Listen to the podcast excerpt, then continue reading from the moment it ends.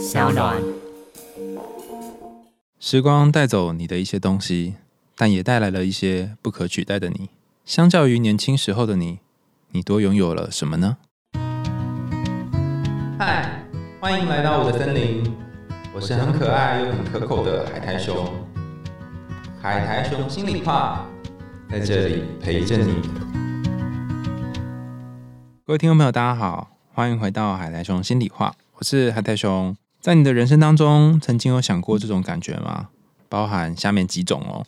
第一个是很害怕自己会被时代淘汰；第二个是总觉得自己年纪越来越大，各种身体机能都在下降；第三个是很害怕自己的外表走样，然后脸上皱纹越来越多；第四个是看到身边的人都在结婚、生小孩、买房买车，好像觉得自己落后人家一大截。第五个是总觉得没有活出这个岁数应该要有的样子。不瞒各位说，我最近就是有这类的感觉。随着年纪越来越大，然后我经常觉得说啊，我有种淘汰感，应该说被淘汰感。然后看到年轻人啊，网络上有各式各样越来越多的创作。因为我其实不太习惯拍影片，但是因为现在比较流行是拍影片。那我在想，说我当年还是那种无名小站呐、MSN 的时代，写着很多的文章，然后有很多的讨论版。那十年以来，就各种社群媒体兴起，用脸书的人也越来越少，好像大家现在都转移去其他的影音平台，然后就觉得啊，我是不是要被时代淘汰了？这样有一个经验，我真的印象非常深刻，就我去一个学校演讲哈，那。邀我去的老师是我那个年代的人 哈，就是还会看很长很长文章的那个年代的人。然后他就问学生说：“哎，大家有没有听过海苔熊啊？有没有看过海苔熊的文章啊？看过人举手哈。”然后超尴尬，场面一片寂静。为什么呢？就是没有人举手。然后直到他等了一两分钟吧，我在台上真的很想要挖个洞，然后钻进去这样。有一个学生就举手，好还好他有举手，他就解围，他说。老师，我们已经很少在看文章了啦，现在谁在看文章？我们都要看影片哈。不过我在 YouTube 上有听过海苔熊的那个访问，然后我还有听他的 Podcast 这样，然后我就哦松了一口气这样。感谢这位学生哦，如果你有在听的话，你可以在下面留言说哦，我有听到你有讲到我这样。然后后来我慢慢发现，原来这些烦恼是没有尽头的。或许你只能做你现在。可以做的事情，就像我们之前有一集访到梁凯丽，她说：“其实你现在就是你这辈子当中最年轻的这一天，所以在你的有生之年，你还可以做点什么呢？”那今天要跟大家分享这个故事呢，就跟这个有生之年有点关联哈。它叫做布莱梅乐队，是由格林文化出版的。那这个版本的作者是。欧尼可夫画这个绘本的人哈，那有一段话，我就直接念他书上面的这个引言哈，我觉得非常符合我们前面刚刚讲的那个被淘汰的过程。驴子、猫、狗、公鸡辛苦工作多年，可是一天天过去了，他们老了，竟然听到自己只剩下身上还有肉的价值，就要被杀来吃掉了。他们赶快逃跑，运用妙计为自己找到家。做自己的主人。好，那讲完这引言之后呢，我们就要来开始讲这个故事了。这是一个有趣的小故事，大家在 YouTube 或是在呃网络上都可以找到这版本的故事。我稍微重新写了一下哈，那大家可以感觉一下这个故事里面的情节。你可以调整一下你的姿势，然后找一个舒服的位置。我们来讲故事喽。好久好久以前，在一个风雨交加的晚上，有一个杂货商人一边走着。一边拉着他疲惫的老驴子，然后拖着很重很重的货物，淋着大雨缓慢前进。驴子因为年纪大了，实在是走不动了，身上又背着非常沉重的货物，风雨又超级大，他实在是受不了了。所以驴子不小心踢到了石头，两只脚就跪到了地板上，几乎没有办法再往前走了。驴子的主人在后面一直打他，骂他。踹他说：“臭驴子，笨驴子，死驴子！你再给我偷懒看看！你再不走，我就把你给宰了！”驴子一脸无奈，他也不是不想走，只是真的走不动了。好不容易勉强撑到了家里，杂货商人和他的太太两个人一边就着萤火喝着汤，一边吃着晚餐。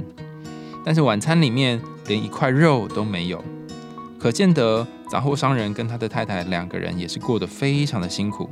太太跟他说：“哎，亲爱的，你看那只驴子啊，现在啊年纪这么大了，货物也扛不动，不如我们把它宰来吃，你觉得怎么样呢？”杂货商人说：“哎，对耶，他现在驮运的货物也不到以前的一半，而且每天还要消耗那个粮草，啊，不如把它宰了，这样可以省下吃粮草的钱。而且如果把驴子的肉腌来吃的话，每个礼拜吃一次，至少可以吃上一个月。”驴子在旁边的草房里面听到了，吓得都不敢睡觉，只好趁着主人们熟睡的时候，不动声色的。用自己的耳朵打开了这个草房的门锁，勉强越过了木门，穿过牧场外面的闸门，然后连滚带爬的离开。离开的时候还差点被自己绊倒，还好杂货商人睡得非常的深沉，所以他只是听到声音翻了一个身，并没有被吓醒。驴子从黑夜走到白天，一边走一边发现，哎，自己好像可以用两只脚站立。他用两只前脚放在树上，然后用两只后脚走路，就像人一样。尝试了一次跌倒，尝试了两次还是跌倒。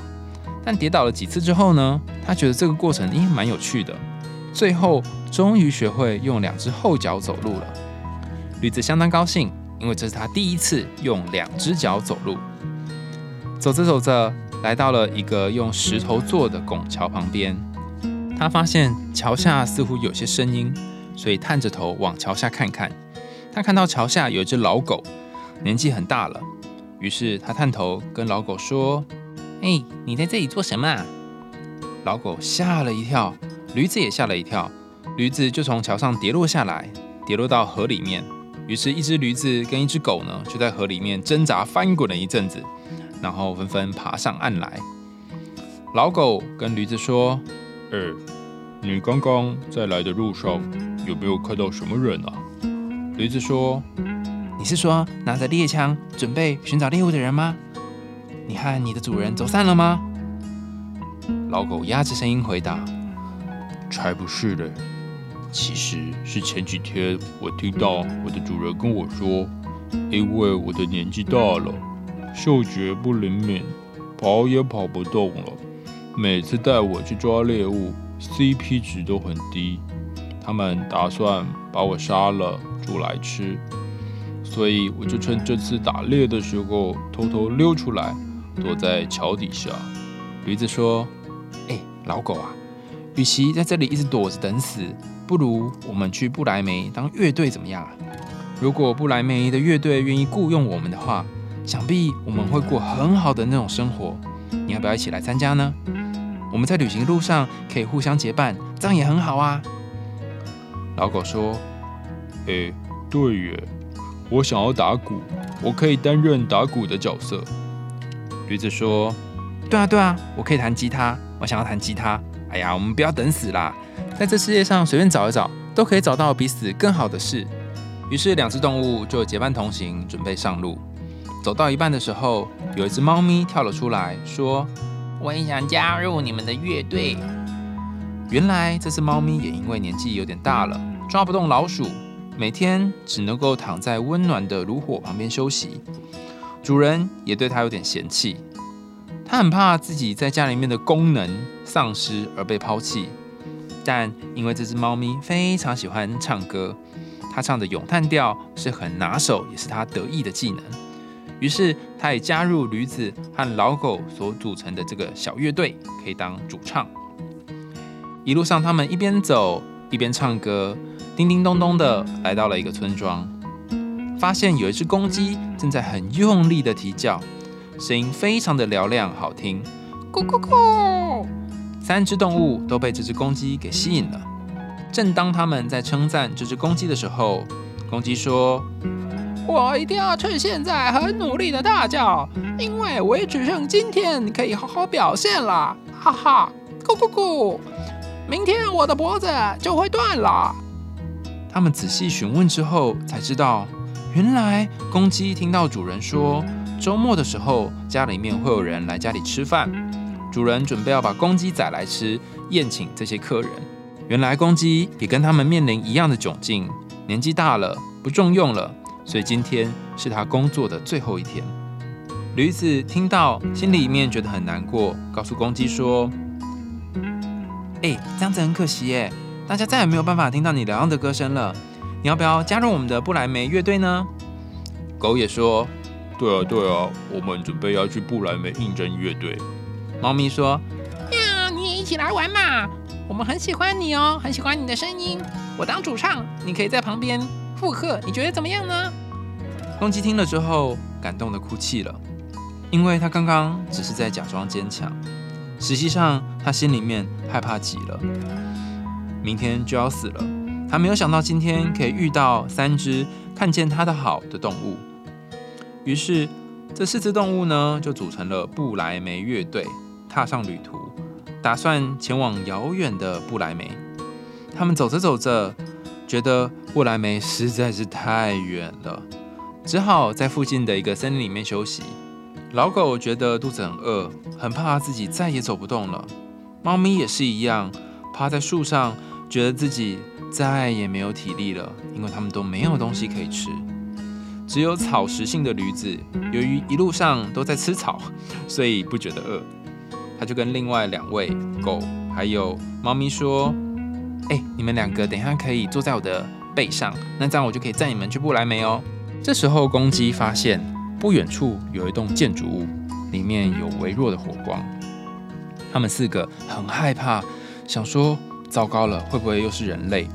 但同时又有点好奇，很好奇这个房子里面到底有什么。于是四个人蹑手蹑脚的靠近，到了房子那边，发现原来有一群强盗正在大吃大喝。老大讲着他们撞鬼的经历。老大说：“哎，那些鬼啊，看起来超可怕的。”对我大吼大叫，还有攻击，我很害怕，只好一直跑，一直跑啊，拼命的跑啊跑啊跑，跑回家。然后我赶快把大门锁起来，窗户啊什么大小门通通锁起来。最后终于没有声音了。可是过了一会啊，窗户突然被嘣的打开了。我抬头一看，发现有一只幽灵啊，竟然两只眼睛直直的往这里看，张开血盆大口。我我这边准备要走过来，老大越说越怕。一个小弟调侃的回应说：“哎，幽灵不是说要在死之前要把你的身体留下来给我们大家呢？”哈哈哈哈！然后大家就笑着，一边在笑他。四只动物心想：如果可以把这个房子抢下来，然后把小偷们都赶出去，似乎就有地方可以吃东西休息了。桌上也会有吃不完的食物等等。于是他们就假扮成刚刚老大所说的妖怪。驴子前脚搭在窗上，后脚站起来。驴子的背上站着老狗，老狗的背上坐着猫咪，猫咪的背上呢站着公鸡，形成一个很像印第安图腾柱的样子。然后在窗户旁边直接出现，吓倒了这群盗贼。盗贼们在房子里面乱跳乱叫，驴子用两只脚把盗贼踢跑。公鸡用嘴巴啄伤他们的眼睛，猫咪用爪子抓伤了其中一个盗贼，狗则是咬了盗贼老大的大腿等等。他们四个叠在一起，变成了刚刚所说那个印第安图腾的样子，一个图腾柱，然后追着这个盗贼一直跑，一直跑，一直跑到他们不敢回头为止。最后，这四只动物回到小偷所霸占的这个房子里面，他们住在里面，一起吃饭，一起唱歌，也决定不要去布莱梅了。他们放弃了去不莱梅的梦想，一同在房子里面过着幸福、快乐、互相陪伴的日子。刚刚大家听到的这个故事呢，是不莱梅乐队的故事。不知道大家对这个故事当中哪一个情节印象最深刻呢？老实说，我是有一天哦，突然灵光一闪，就觉得哎，好想讲这个故事哦，所以就选了这个。那没想到哦，就潜意识是很有趣的东西。有时候你会看到或抓到的东西，可能就是你目前生命的议题。我最近不知道为什么就很担心我变老这件事，好像因为好像快四十岁了嘛，就会觉得说啊，我已经快四十了，我就要迈入四字头，就会有一种啊，我跟时代已经渐渐脱节的感觉。然后这个故事的一开始，最最最开始，其实就在讲这个年迈的这件事，就有一只年迈的驴子。然后它没有办法再提供它的主人服务这种感觉。所以我想问大家说，你曾经有过那种呃，你在这个地方没有办法再给出什么东西的感觉吗？那当你再也走不动的时候，或许就是你离开的时候。这里的离开不是说你要离开人生登出哈，是离开你原本习惯的工作领域，然后去看看不一样的世界。就像是故事里面的驴子，他如果继续待在那个让他安逸的环境里面，比方说他每天还是有草可以吃，然后每天还是被打，每天还是一直被踹，他可能还是可以过活。可如果你真的待在那安逸的环境里面，或许你就没有了明天。我有一个朋友，就是他在一个他不喜欢的工作里面待了大概六七年吧，那这么长的一段时间，他都还是就在里面继续做。那他本来想说，那就这样做到老吧，就做到退休为止。可是他真的很不喜欢这个工作。那等到某一天，就是那时候金融风暴，然后就老板突然就说：“哎，不好意思，我们要裁员，就把整个部门都裁掉。”然后他也是整个很震惊，他没有想过自己会有那么一天。那他最后悔的不是说老板裁了他，他最后悔的是自己没有在还可以有力气、有能力。可以做点什么的时候，就离开那个工作去做自己想做的事，所以他是对那时候的自己后悔。那心理学研究也曾经有调查过，说，诶，我们一个人最容易对什么事情感到后悔？那大家猜猜看，感情啊、学业啊、课业啊，然后人际关系呀、哈、金钱啊什么，你最容易为什么感到后悔？我当时看到这个研究的时候，因为他呃调查非常非常多的不同的研究，它是一个后设分析，就把所有的研究整理起来。我看到的时候，我。第一个未看先猜应该是金钱吧，因为我经常买了，就像我之前跟大家分享，买了钢弹，买了模型，然后都没有做，也没有玩，然后就放着，然后就很后悔，所以我猜可能是购物或是买东西的后悔。那当然有系列研究在做购物后悔这件事，好冲动购物。可那个研究他收集了不同的人的调查，然后发现最多人后悔大概就是两个面向，一个是学业，一个是工作。那学业是。比方说，可能本来要念某个科系，后来没有念某个科系，或者本来要去呃某个地方工作，然后后来呃没有得到那份工作等等。然后那个学者就解释说：“哦，为什么大家容易对学业跟工作感到后悔？因为它跟我们的自我价值有关。很多时候，我们觉得自己好或不好，会跟自己的工作和表现有关。那所以回到这故事的驴子哈。”驴子，它如果继续在这这个地方拖着它再也拖不动的货物的时候，它不只是每天会被打、被踹而已，它可能也会变得渐渐不喜欢自己。然后，这个不喜欢自己的感觉，可能呃有一天它还没被主人呃杀死，它可能就抑郁而终哈。那如果你有看到这个驴子，然后看到它呃这个年迈的感觉，跟你内心的某一个部分互相共鸣的话，你有没有那个勇气去离开你现在的舒适圈呢？那当我看到这只驴子的时候，我就想起了前几天那个哇塞心理学的主持人蔡宇哲老师哦，他在社群上面分享了有一张图，是网络上面流传很久的一个图，就是有四个圈圈哈，叫做呃中间写意义哈，我不会不太念，好像 I K I G A I 一 K 吧，应该是这样念，应该是个日文哈。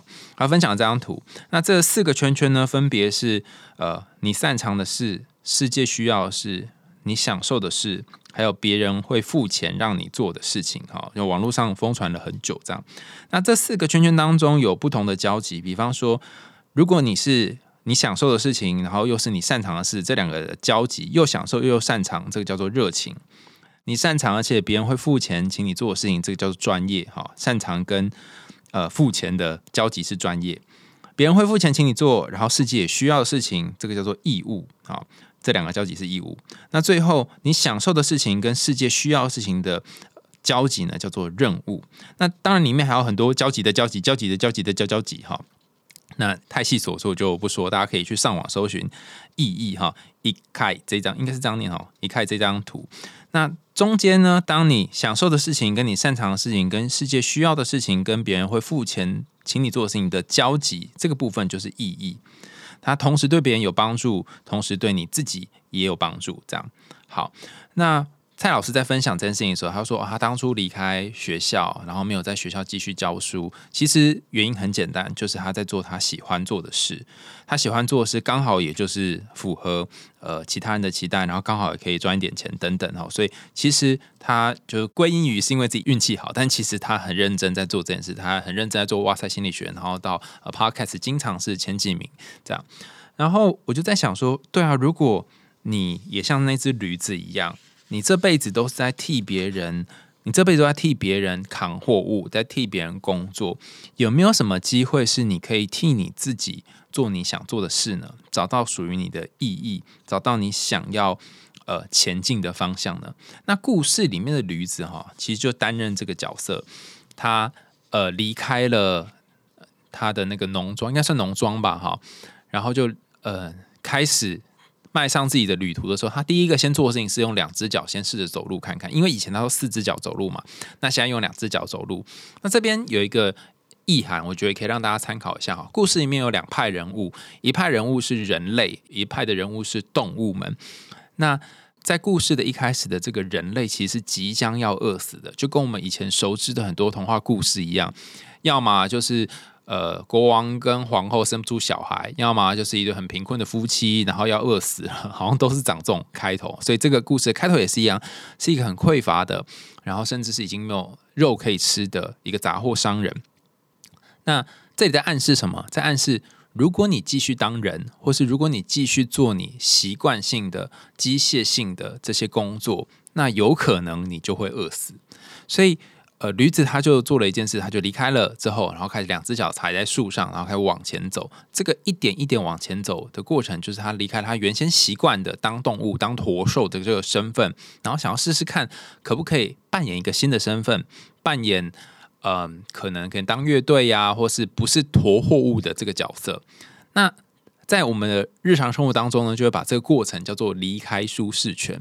可离开舒适圈这几个字讲起来容易，做起来难哈。第一个，你可能需要考虑到你的经济来源收入；第二个，就是经常会有人问我说：“对呀，我也不想要做这个工作，但我如果不做这个工作，我还可以做什么呢？或者是我不在这里，我还可以在哪里呢？”这个矛盾的感觉，或是这个和自己打架的感觉，有可能就会让你呃裹足不前，就是好了好了，还是这样好了，做一天算一天好了，好。所以驴子我觉得算是很勇敢的，呃，就冲出去这个栅栏，然后离开他熟悉的舒适圈。不过故事也我觉得编排也蛮好的哈，大家也可以看 YouTube 的影片哈，YouTube 影片会有这一段，就是驴子冲出去然后跌倒的那一段。你一开始离开舒适圈的时候，一定没有那么舒适，你可能会被栏杆绊倒，你可能会惊醒一些别人，甚至你可能会害怕别人的眼光，像驴子就很害怕。呃，它的主人醒来看到它逃跑嘛？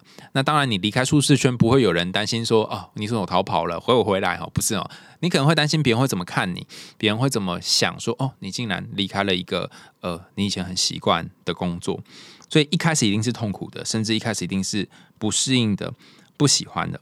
那这个过程要怎么样持续呢？我觉得蔡老师在贴文里面贴的那四个圈圈的图，可以给我们一些指引哈，就是在。意义的这四个圈圈当中，有一个东西是你现在在转行，或是跳槽，或是换跑道，你可以放在心里面考量的那个灯火，那根蜡烛，就是什么是你享受的事，什么是呃你擅长的事。那这两个交集叫做热情嘛，也就是什么是你目前会感觉到热情的事情。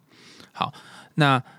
热情的事情可能不一定会跟现实世界有连结，你可能会因此而穷困，而没有办法呃拥有一些收入。那你可能也要衡量一下哦，目前如果你不工作，你可以吃吃喝喝，然后维持生活多少个月，然后再来思考这个离开舒适圈这件事。所以驴子，我觉得它很聪明的地方在于，驴子就算离开了它的那个舒适圈，它也不会饿死。相较于其他的动物呢，驴子其实脑袋比较好。为什么？因为驴子是吃草嘛，哈，它整部呃童话里面，它都可以在路上找到草，然后就就可以吃，它不会饿死。但其他的动物，不论是猫啊。狗啊，或者是公鸡呀，可能要特定的食物才可以哈。虽然这个故事一开始说，你可以不要当原本的自己，你可以离开你原本的舒适圈，但是我还是要提醒大家哈，呃，要以不饿死为前提哈，至少驴子有顾到不饿死这个前提。好，接下来我想跟大家分享的角色是公鸡。呃，我不知道大家有没有对公鸡有些想象，或者是嗯形容。我觉得这故事里面的公鸡很有趣哈，它是一个很有胆量。很大声，然后能够表达自己想法，很积极的一只鸡。可是表面上看起来是这样嘛？如果只看它的行为，它是会啼叫，然后叫很大声。你仔细看会发现，它只是一个假装坚强的公鸡。因为在这些呃三只动物猫狗跟驴子来之前，它都是过着好哦，我今天要当一天和尚敲一天钟，当一天公鸡哦，呃啼一次叫这样哦，把它的任务做完。它其实有一个悲伤，甚至有一个愤怒。你可以想象，你在一个地方、一个企业已经工作了可能五年、十年，然后最后老板突然解雇你，说他不要你了，就甚至把你宰来吃。那个不只是金钱上面突然被断了银根，你还会有一种觉得：我难道为这个地方付出了这么多老命，这么多年，我就值得这样被对待吗？那过去这些恩情难道都不算了吗？所以其实。在攻击这个大声啼叫的背后，还有一种是很深刻的伤心，只是他没有在驴子、跟狗、跟猫的面前表达出来而已。所以，如果我们在心里面有一个这样小小的声音，觉得委屈，甚至觉得被亏待的时候，你有没有办法像那只公鸡一样，愿意从很高的地方下来？而不是就站在那里继续咕咕咕的叫，因为你还是可以继续叫嘛，然后假装你好像很有地位，呃，对这个家很重要一样。你有办法从那里下来，那就是一种，我觉得，与其说下来，不如说是放下。你愿不愿意放下某一些你已经拥有的东西，然后去去一些你没有去过的地方？那我觉得很难，我觉得超难，爆肝难，超难。那这一个攻击他怎么做到呢？有一个关键的要素就是。有另外三只动物来找他，其他的三只动物跟他说：“哎，我觉得你的叫声很好听，哎，我觉得你的声音可能可以跟我们一起去当布莱梅的乐队。你不要在这这个家里面继续当这个闹钟了哈，你要不要跟我们一起启程？这样子。”那公鸡在这一刻，他体会到有人真的欣赏他，而不是只是利用他而已。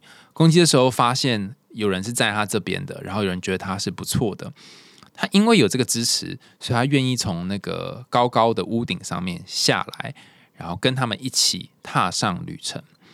所以我觉得朋友是很重要的。如果在你经济也不宽裕，然后你目前的工作或职业也暂时无法让你依靠，甚至你的长官让你觉得你有被背叛感的时候，那呃很可能就是出外要靠一些朋友。那这些朋友可能可以陪你至少一小段过程。那当然我们在谈。故事分析的时候，除了我们可以把故事里面的不同角色看作是呃生命当中不同的隐喻之外，我们也可以把它看成是内在四个不同部分的自己。比方说，大家觉得驴子是一只怎样的动物呢？可能在故事里面的驴子是它有点愚笨，甚至是已经老迈了，不能做太多的事情。可是它却在故事当中，它经常是可以扛住别人的，不论是扛住。呃，猫啊，或扛住狗啊。那此外，它可能又是一个有好奇心的、愿意探索、愿意尝试看看的动物，所以它会把两只手放，两只手嘛，前脚放在树上，它会把头伸下去桥下去看看桥下有什么。它是一只有好奇心的驴子。那故事里面的狗是一只怎样的狗呢？它可能是有点害怕、畏畏缩缩的，但它同时又很忠心耿耿，所以它会待在原地，然后不一定会想要离开。然后他可能原本有些技能，是他可以很敏锐的发现一些东西。故事里面猫是怎样的猫呢？它其实可以待在那个炉火旁边，就算它不抓老鼠，可能也不一定会被杀死。然后可能就当做主人的玩具这样子。但它宁可放弃它在旁边温暖这种生活，像我家的猫就一天到到晚就窝在窝里面，它也不出来。这样，它宁可放弃这种生活，然后出来一起流浪。所以我觉得。猫在这四只动物当中是最有勇、最有勇气的。这个勇气不是说它呃比其他的三只动物勇敢了，而是它有一种巨大的勇气，是放弃它原先觉得还可以的生活的勇气。就我们刚刚讲的，诶，如果这个工作也 OK 啊，哈，那你会继续待在这里呢？猫咪是这个角色哈。除此之外呢，猫咪它其实身上有一些技能，就它这么老了，它还是可以办到。比方说，它最后用爪子抓伤了。小偷们，哈，所以他有一些技能是可能待在家里面不会用，因为他可能再也抓不动老鼠了。但他爪子还是很利的。所以，当你过了一个年纪，过了一个岁数之后，有没有什么东西是你现在还有的呢？还有拥有的东西，就像我们这一集一开始跟他讲的一样，有没有什么事情，有没有什么技能是岁月磨练下来，在你身上还留下来的东西呢？那如果有这个东西的话，或许就是可以让你带走，然后到下一个工作里面的一个。应该算身材工具嘛，或是生活技能啊啊。猫咪就有刚我讲两个，就它身上有一个它可能还不太清楚的东西，但后来有派上用场。然后另外就是它愿意有离开舒适圈的勇气。那最后公鸡呢？我们刚刚有谈到说，它至少愿意从上面下来，还有它其实心里面是很渴望有人可以关心它，然后跟它站在一起的。那这四个角色，我们把它摆在一起，你就会发现哦，如果你要离开原本你习惯的地方，除要有勇敢这个特色之外，还有你要有一些敏锐的觉察，你要知道说，哦，好像现在这里适合走或不适合走，或是在几月的时候再走会比较好。那你可能还要有呃一些远见，比方说公鸡站在树上，然后看到远远的地方有一个房子，然后里面有一些小偷，所以你可能要看到一些趋势跟方向。那除此之外呢，你可能还要保有一些小小的保守，就是不能够一次全部说哈。那这可能跟那个狗的呃概念比较像，它待在原地等待哈，然后不要太快的做出一些。嗯，太超过的行为，否则你可能会饿死哦。那这几个都应该在你心中扮演某一个部分的位置，然后组合起来就会形成一支强大的部队。那有的人会说：“哎，布莱梅乐队这个故事，它也太奇怪了吧？哈，从头到尾他们都没有变成布莱梅的乐队，然后故事又结束在他们在一个小房子里面。哈，我觉得这个也是一个很有趣的地方。你想象当中的布莱梅乐队是？呃，大家一起唱歌，然后啊，弹着吉他，打着鼓，然后在路上前进，然后表演给别人看吗？是这样吗？哈，倘若如果是这样的话，那就惨了。为什么？因为这四只动物，它们又再一次回到需要别人聘请，需要别人雇他们，然后需要呃，透过表演取悦别人，然后得到酬赏，可能是金钱或是食物这个路途。但如果他们四只动物，自己在这房子里面生活，自己负担自己的各种嗯，可能是能够生存的这些食物之类的话，他们就再也不需要受雇于人了。所以，其实反而在这个房子里面过互相陪伴这个生活，才是真正的呃一种自由的解脱之道。我我的想法是这样的哈。那如果大家有不同的想法，可以在下面留言告诉我们哈。那。那为什么不叫做布莱梅军团或是布莱梅旅行团，要叫做布莱梅乐队呢？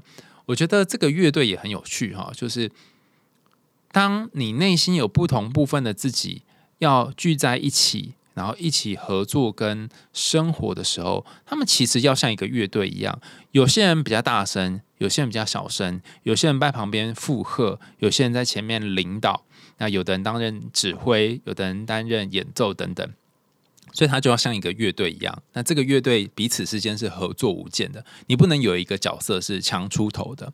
那如果从荣格心理学的观点，就是说，如果有一个部分的你，或是有一个圆形的你占据了你生活当中主要部分，比方说，如果是攻击占据了你人生主要部分，你可能会变得很逞强，然后在别人面前展现出没关系，都我来，我我来扛起一切这种感觉。可能那个脆弱的，或者是。嗯，很需要别人帮忙的这一部分，可能就没有呈现出来。但其他三只动物一起出现的时候，这只呃假装坚强的公鸡，它可能就可以下来，然后和其他人在一起。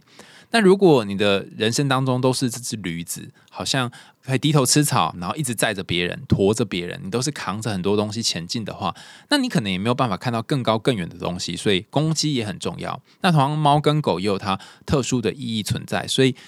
我觉得这个故事提供一个观点，就是如果有一个部分的你已经活得太明显，或是它占据了你人生的大部分的话，你有没有可能让其他部分也？透出一点声音，讲一些话，然后让他们变成一个合作的乐队，那或许可以找到你心中那个房子，然后大家可以幸福的在里面生活。所以这里的乐队其实不是指说你真的要成立一个乐队，而是在你心里面形成一个还不错的交响乐的这种感觉。那这四只动物呢？他们之所以可以在房子里面继续生活，是因为他们彼此分工合作，然后打了一场仗。那最后我想要跟大家分享的是那个。打盗贼的这一段哈，你会觉得哎，等等等等等等，这个故事有一个 bug 啊。这 bug 就是说，那些小偷不是去抢了一些食物吗？然后在这个房子里面，然后一起吃东西。那这四只故事的主角，他们是做了什么事呢？他们抢了小偷抢来的食物，然后在里面当二手小偷，就是他们不是也是去抢了一个别人的东西吧？哈，那怎么可以这样子呢？而且还把小偷赶跑了哈，这听起来很奇怪啊，有点像算是劝人为善的故事嘛，也不对哈。但我要跟大家讲这个童话故事它的特殊的地方啊，格林童话，若我们从第一集一直听到现在两百多集了哈，大家听前面的故事有几集格林童话，你就会发现哈，呃，要么就很诶黑暗，不然就是一定有人死掉。不然就是跟性爱有关，好像很少有这种纯粹的从头到尾好像没有什么奇怪的事情发生，然后很欢乐就 ending 的故事。然后你看这故事也没有人死掉哦，哈，呃，希望那个杂货商夫妇没有饿死啊，也没有人死掉，就这样子一个非常平淡无奇，然后又和平享乐的故事，只有盗贼被吓跑这样子而已哈。好像只有这样而已。那那那这一段是在讲什么呢？哈，他为什么要把盗贼吓跑，然后占据这个房子呢？哈，那我们就要往前看，小偷们为什么吓跑了？哈，大家还记得那个小偷的老大讲了一段话，他说有一个鬼哈，看起来超可怕，对我大吼大叫，还有攻击，我害怕极了，说要拼命跑，拼命跑，然后把大门锁起来。然后那是幽灵竟然看着我，然后小弟就调侃他说：“哦，那个如果幽灵看你啊，哦，那有没有叫你死前把你的遗体留下来之类？”小弟调侃他嘛，哈。所以你可以看到，在这个屋子里面住的本来是一个有恐惧的、有害怕的，然后对于一些事情不敢面对的盗贼老大。他已经是盗贼老大喽，他还有一个害怕的东西，甚至还可以被他小弟调侃。那这四只动物，他们在这个 moment at the meanwhile 哈就。跑出来，然后吓吓跑了这些盗贼们，就假装他们是鬼嘛，哈，假装他们是妖怪幽灵，吓跑这些盗贼们，然后就住到这个房子里面。所以这一段其实我觉得有一个意涵呢，我我自己的感觉哦，是在讲说那些你很害怕的东西，甚至你心中有一个很害怕的你，你可能怕 A、怕 B、怕 C，怕某个东西，那个你就像是这个老大一样。他遇到一些东西，可能只能逃跑；他遇到东西一些事情，他只能不敢面对，然后只能跟其他人分享说：“我怕，我怕。”这样子，他一直没有去面对。那看起来这四只动物，他们也是从他们各自的人生当中逃跑嘛？呃，本来要变成人家桌上的食物，要被煮来吃，他们也是某种程度上面逃跑。但他们角色从逃跑的人变成一个去面对恐惧的人，进入这个房子，然后把这些。老大们跟小偷们吓走，其实就是某种程度上面把一个本来很害怕的那个自己给赶走。那这一个房子里面本来是住着一直不安的，我们那怎么念呢？就是忐忑不安哈，应该念忐忑不安的，然后有担心的，有恐惧的。虽然吃着食物，但是有一些不安的那些小偷们呢，把他们赶出去，住进来的是一群欢乐的，不需要再担心东担心西的。动物，那这一个过程其实也就是职业转换的过程。你本来在一个地方吃饱喝足，或者是至少可以满足你原本的生活，但是每天午夜梦回的时候，你就是会觉得有一个什么东西你一直没有面对，有一个你很想去的地方没有去，有一个很恐怖的东西你没有真正的去对付它。虽然你在吃的大鱼大肉，或是虽然你衣食无缺，可是还是总觉得哪个地方怪怪的、卡卡的，然后睡也睡不好，晚上会做噩梦。那这时候的你，就像是盗贼跟小偷老大们在这个房间里一样。